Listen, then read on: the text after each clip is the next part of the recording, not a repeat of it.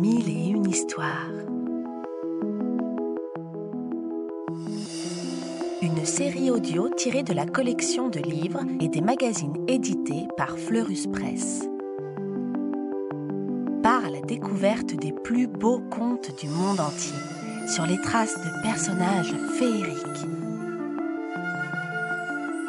Des histoires pour rêver et s'émerveiller.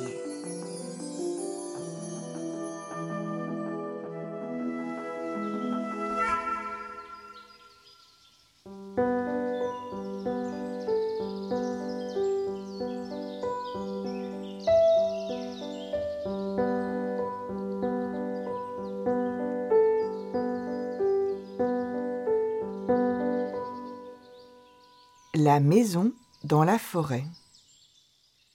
Il était une fois un pauvre bûcheron qui vivait avec sa femme et ses trois filles à l'orée de la forêt. Un matin, il dit à sa femme Je pars couper du bois toute la journée. Margot m'apportera mon repas. Sa femme s'inquiète. Tu n'as pas peur que notre fille se perde dans la forêt? Non, dit-il. Je sèmerai des lentilles derrière moi pour qu'elle me retrouve. Le père part au cœur de la forêt. Avant midi, sa fille aînée se met en route pour le rejoindre. Elle cherche les lentilles qu'il a semées sur son chemin. Hélas, les oiseaux ont tout picoré, et la pauvre Margot se perd dans les bois. Elle marche longtemps. Le soir venu, quand elle entend hurler le loup, la pauvrette se met à pleurer.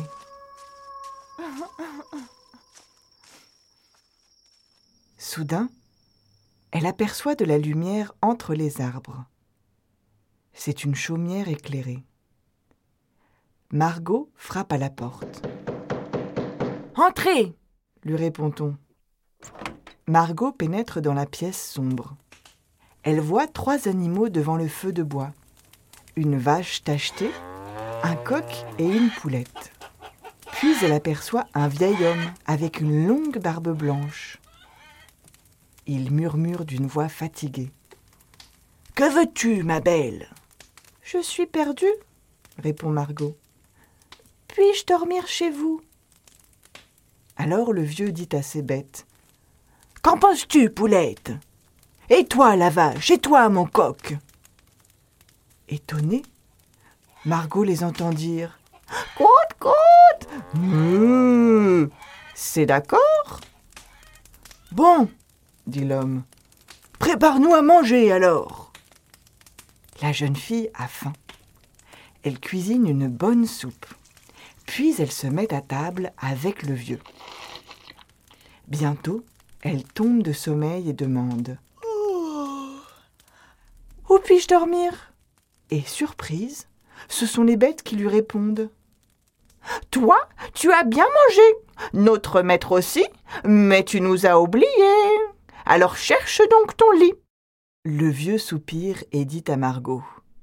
Dans la pièce d'à côté, il y a deux lits. Tout à l'heure, j'irai me coucher, moi aussi. La jeune fille est épuisée et s'endort tout de suite. Peu après, le vieil homme entre dans la chambre. Il regarde Margot d'un air triste.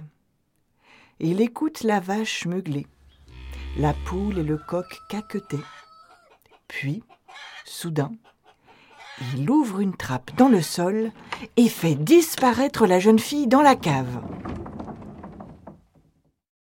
Le lendemain, le bûcheron doit retourner en forêt. Il dit à sa femme d'envoyer Maria, leur deuxième fille, lui porter à manger.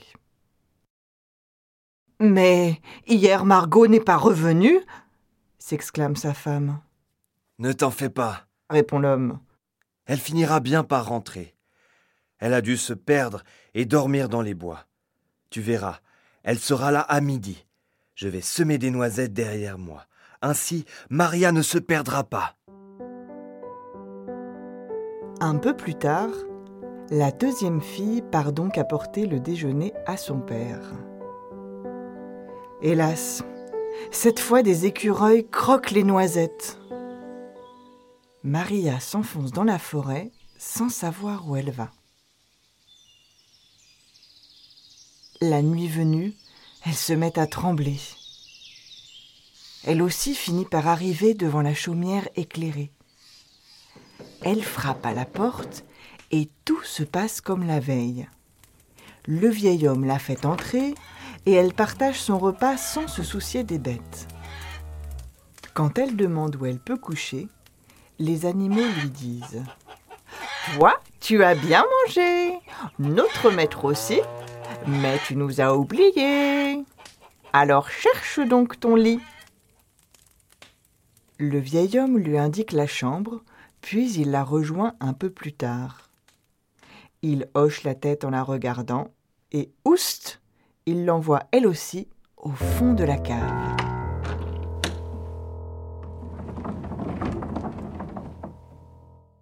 Le lendemain, le bûcheron dit encore à la mère Envoie Lisa me porter mon repas. Elle est plus maligne que ses sœurs. Elle ne se perdra pas.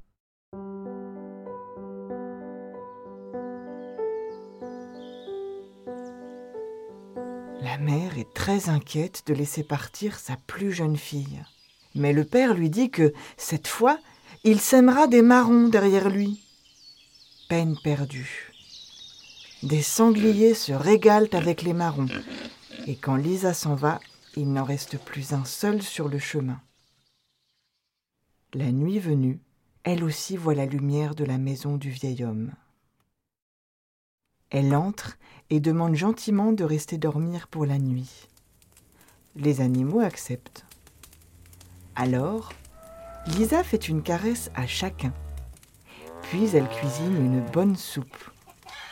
Elle sert le vieux, mais avant tout, elle donne du grain au coq et à la poulette, et du foin à la vache. Après le dîner, elle demande puis-je dormir, les amis? Et les animaux lui répondent en chœur Puisque tu nous as bien servi, nous te souhaitons une bonne nuit. Le vieil homme lui montre sa chambre et Lisa va se coucher.